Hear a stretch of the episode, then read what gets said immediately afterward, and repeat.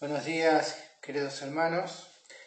Realmente es una alegría poder compartir una vez más la palabra de Dios y que estemos todos juntos alrededor de su palabra, donde el Señor en esta mañana seguramente con su amor eterno nos va a hablar. Por lo tanto, les invito a que me acompañen en esta oración. Oremos. Padre Celestial, gracias te damos por un día más de vida y gracias por la oportunidad que nos das de ir a tu encuentro a través de tu palabra, la cual rogamos que bendigas y que bendigas también a cada uno de los oyentes en esta mañana, de tal modo que sea tu Espíritu Santo el que nos abre el entendimiento para poder comprender esas maravillas que hay en tu palabra y que tanto bien nos hace. Por eso, Padre, te lo agradecemos en el nombre de Cristo Jesús. Amén.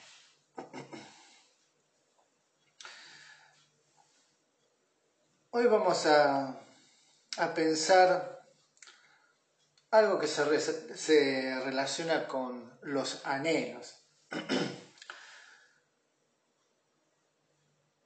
La mayoría de las personas dentro de sus corazones o en sus pensamientos tienen sueños y esos sueños, aunque parezcan difíciles, pueden llegar a ser realidad si con esfuerzo y también con metas claras pueden llegar a que se cumplan en sus vidas. Aunque como bien sabemos, eh, cada vez la cosa se complica más a tal punto que podríamos llegar a confundirnos y dar vueltas sin sentido creyendo que estamos esforzando para alcanzar lo que está adelante y al no tener realmente en claro hacia dónde vamos, eh, podemos quedar ahí en el camino. Entonces la pregunta es, ¿qué es lo que buscamos? ¿O qué es lo que está al final de esa continua lucha que día tras día eh, tenemos que enfrentar? Y por supuesto algunos dirán, la meta es el confort, ¿no? Es un mejor confort, un mejor estar. Otros dirán las pertenencias, otros dirán, no, lo más importante, la meta más importante es la salud. Y cada uno seguramente tiene eh, un punto de vista quizás claro en este sentido. Pero ¿esto será lo suficiente? ¿O habrá algo más que nos lleve a alcanzar lo que está más allá de esas cosas, si es que las hay? Por lo tanto, les invito a que me acompañen a leer en una de las cartas que Pablo escribió a los hermanos de la iglesia de Filipo, a los filipenses, allí en el capítulo 3, versículos 13 y 14. Filipenses capítulo 3, versículos 13 y 14, dice lo siguiente la palabra de Dios.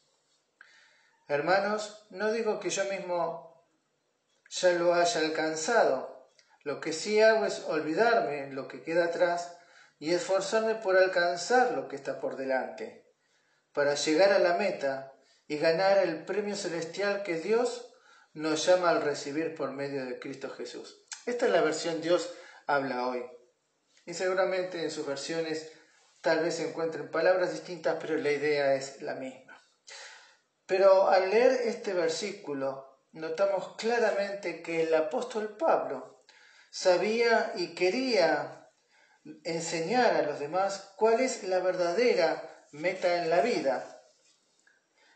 Él quería alcanzar lo que está al final para no haber corrido por la vida en vano, haber dado vueltas y vueltas, haberse esforzado sin razón.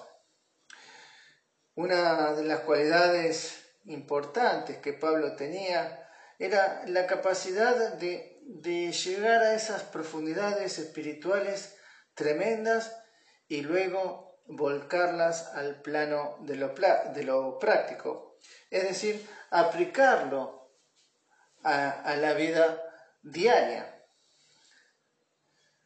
lo primero que sostenía él y otros apóstoles es que había y hay que estar en la posición, en la postura, en el lugar correcto ante Dios. Como así también utilizar aquellas herramientas que el Señor da a cada uno de ellos y que también dio a cada uno de nosotros para sostener aquella seguridad del día de mañana al estar junto al Señor y poder pasar y superar el día a día. Ya sea la adversidad que tantas veces intenta hacernos desistir de caminar, de nuestro caminar cristiano, donde más de una vez también nos toca pasar por esos valles de sombra de muerte, que son tenebrosos, pero si tenemos en claro nuestra meta, seguramente podremos pasar. El apóstol Pablo vivió muchas experiencias sin el Señor, es decir, antes de conocerlo, y con el Señor, una vez que lo conoció personalmente. Pero son cosas que pasó y le han ayudado a él para entender la vida y el motivo que Dios tenía para su vida. Es decir, que él descubrió cuál era el propósito que Dios había planeado para la vida del apóstol. Entonces la pregunta en esta mañana es, ¿cuál es el propósito para nuestra vida como cristianos hoy? Y si lo estamos desarrollando, por supuesto. Cuando pensamos en este versículo también podemos ver que Pablo reconoció que para seguir adelante es necesario dejar atrás el pasado, dejar atrás aquellas miserias y aquellas glorias o vanaglorias y todo aquello que nos detiene en nuestro desarrollo para continuar así en la vida avanzando y no tener que multiplicar el esfuerzo, porque como dice el Señor, basta cada día su propio afán, y ese afán genera un esfuerzo extra. Si no tenemos en claro hacia dónde vamos, y en este sentido nos puede perjudicar o nos puede jugar en contra. El apóstol, el apóstol Pablo lo que podemos ver es que quiere alcanzar la meta que Dios había dado para su vida y esto por supuesto involucra algunos pasos que debía eh, realizar y que tal vez nos sirvan a nosotros también. Así que el primer punto en esta mañana es que el pasado quede allí, en el pasado. Tanto Pablo como nosotros tenemos un pasado, tenemos una mochila, tenemos recuerdos, tenemos un pasado con cosas buenas y otras que no son tan buenas y tal vez sean vergonzosas. Cada uno sabe y el Señor sabe, pero es nuestro pasado. Y ese pasado lo que hizo en nosotros fue preparándonos para el hoy y de esa manera poder tomar decisiones correctas que sean beneficiosas para nosotros, para nuestra familia y también para nuestra congregación, si es que nos congregamos conforme a las enseñanzas de las escrituras. También vale decir que más de una vez tenemos la tendencia eh, de, mirar al pasado ¿eh?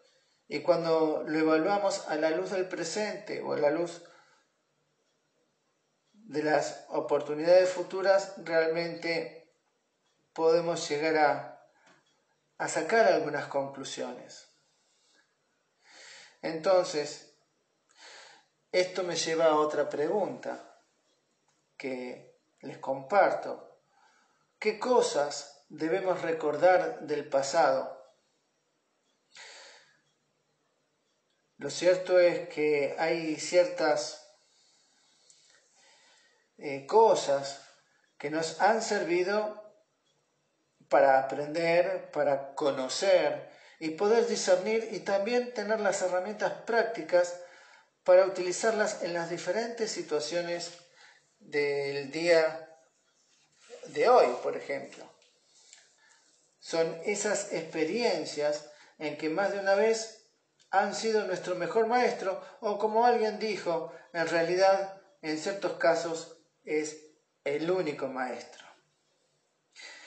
pero también hay ciertas cosas que deben olvidarse del pasado si queremos mantener nuestra salud mental y la salud espiritual en óptimo estado, en buenas condiciones.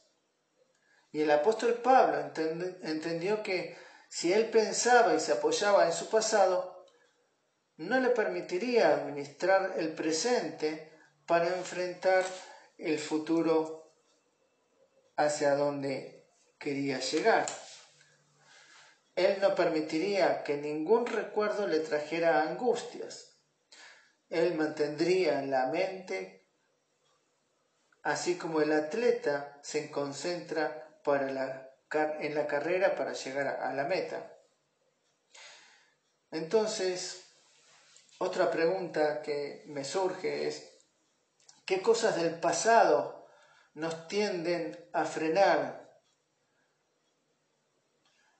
en nuestra carrera, en nuestro andar, y nos llenan de tristeza, nos llenan de angustia y depresión. Eh, quizás sean recuerdos de seres queridos o cosas que no son como las que esperábamos, sucesos, situaciones que nos sorprenden y que nos abren los ojos.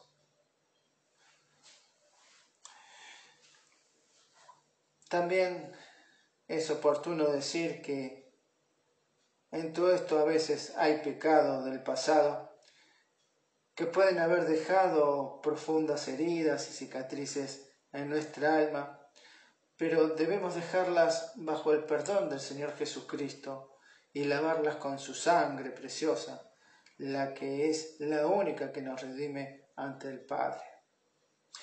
Eh, no es fácil pero hay que esforzarse bajo la guía del Espíritu Santo.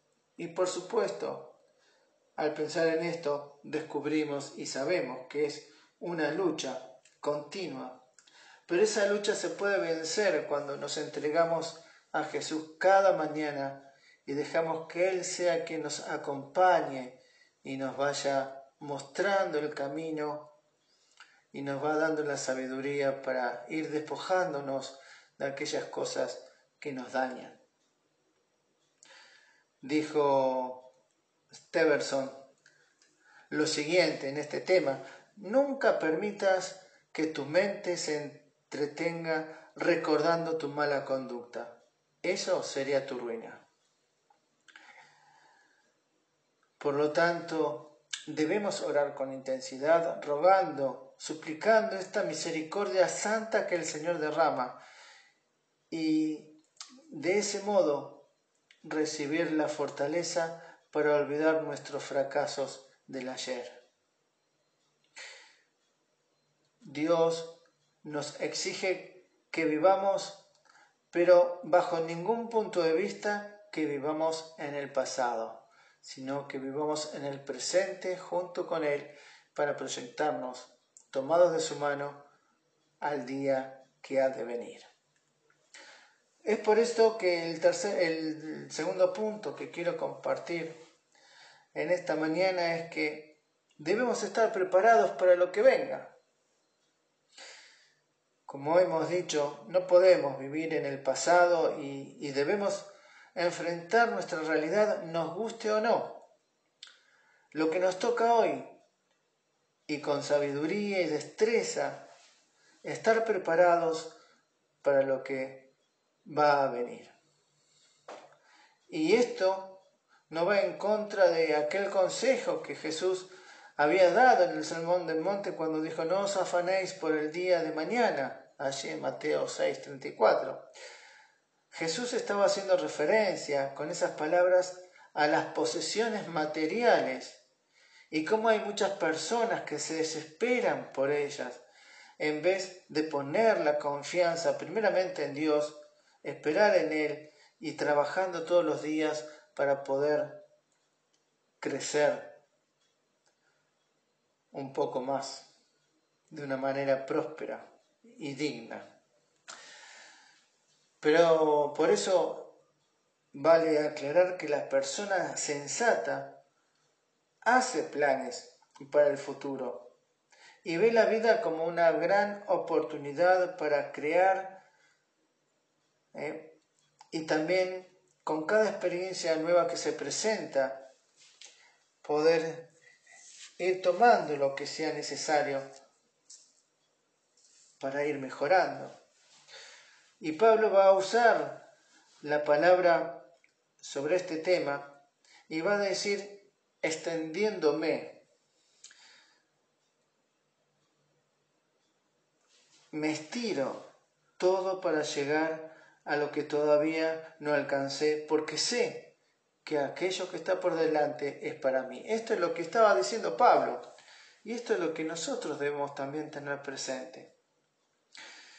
De ahí la pregunta es, ¿hacemos lo mismo que el apóstol Pablo para alcanzar aquello que Dios nos puso por delante? ¿Cuál debería ser la estrategia para poder podernos extendernos, para poder extenderme y para que ustedes se puedan extender? Esto es como si, por ejemplo, alguien lo encierra y dejan las puertas de las llaves del otro lado de la puerta o de las rejas, allí en el piso. Entonces uno lo que va a hacer y tiene que salir de ese lugar, entonces lo uno lo que va a hacer uno es extender su brazo lo más que pueda con sus ojos fijados en el lugar donde están las llaves para poder alcanzarlas. Y de esa manera apropiarse y poder pasar y encontrar la libertad, el gozo, la alegría. Por eso la llave del gozo con el Señor está detrás de la puerta de la vida. Tenemos que extendernos porque hay más. Y si queremos llegar, solo debemos encontrar la manera de pasar ese obstáculo que es la puerta para poder alcanzar la llave y pasar. La puerta podríamos decir que son las pruebas de la vida.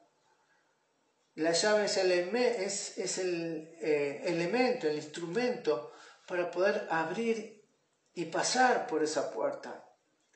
Y nuestro cuerpo es el esfuerzo que hay que hacer para poder alcanzar esa herramienta que nos llevará al gozo y a la libertad, como dije. Por eso Miremos hacia adelante y esforcémonos porque siempre hay un mañana mejor para todo aquel buen cristiano que ama al Señor y que es honesto. El desafío es tener entonces una vida de devoción diaria con el Señor Jesucristo y tener la mirada siempre en Él y no en el hombre. De ahí el tercer punto en esta mañana, la mirada fija en la llegada, en la meta. La mejor manera para que los ojos estén fijos en lo porvenir es por medio de una entrega sincera diaria en su palabra, por medio de la oración, eh, a través del compañerismo y de la alabanza.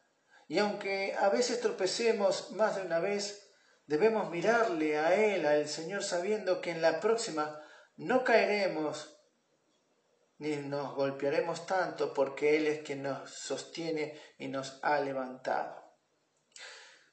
Al apóstol Pablo lo único que le importaba como prioridad es hallarse fiel ante aquel que le salvó y le dio una razón de vivir.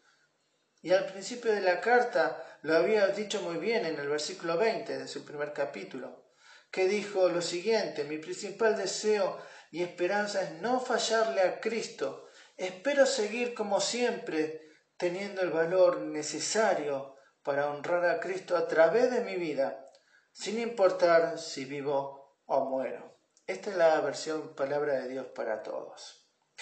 Él tenía bien en claro que esta meta era importante y había que llegar y se cuidaba de siempre esa meta tenía que estar delante de él. Si queremos tener una vida agradable en el Señor, entonces debemos mantenernos cerca de Jesucristo y estar preparados para abandonar algunas cosas. Y hay otra pregunta más. ¿Qué cosas estaríamos dispuestos a abandonar para alcanzar una vida agradable ante los ojos de Dios? Y para ir terminando, si es el pasado que nos detiene y nos ahoga la angustia, creo que es hora de dejarnos que eso no nos agarre más. Es importante que dejemos aquellas cosas y aquellos pensamientos para que nuestra mente esté atenta, esté ágil a lo que Dios tiene para cada uno de nosotros en el día de hoy. Y si ya hemos dejado aquellos recuerdos y esos pecados que nos frenaban en nuestra vida espiritual, entonces hagamos planes, proyectémonos en el Señor, que Él sea quien nos acompañe en esta vida. Y no solamente en nuestra vida, sino dentro de nuestra familia, que el Señor sea quien nos vaya dirigiendo los pasos hacia el, mañana.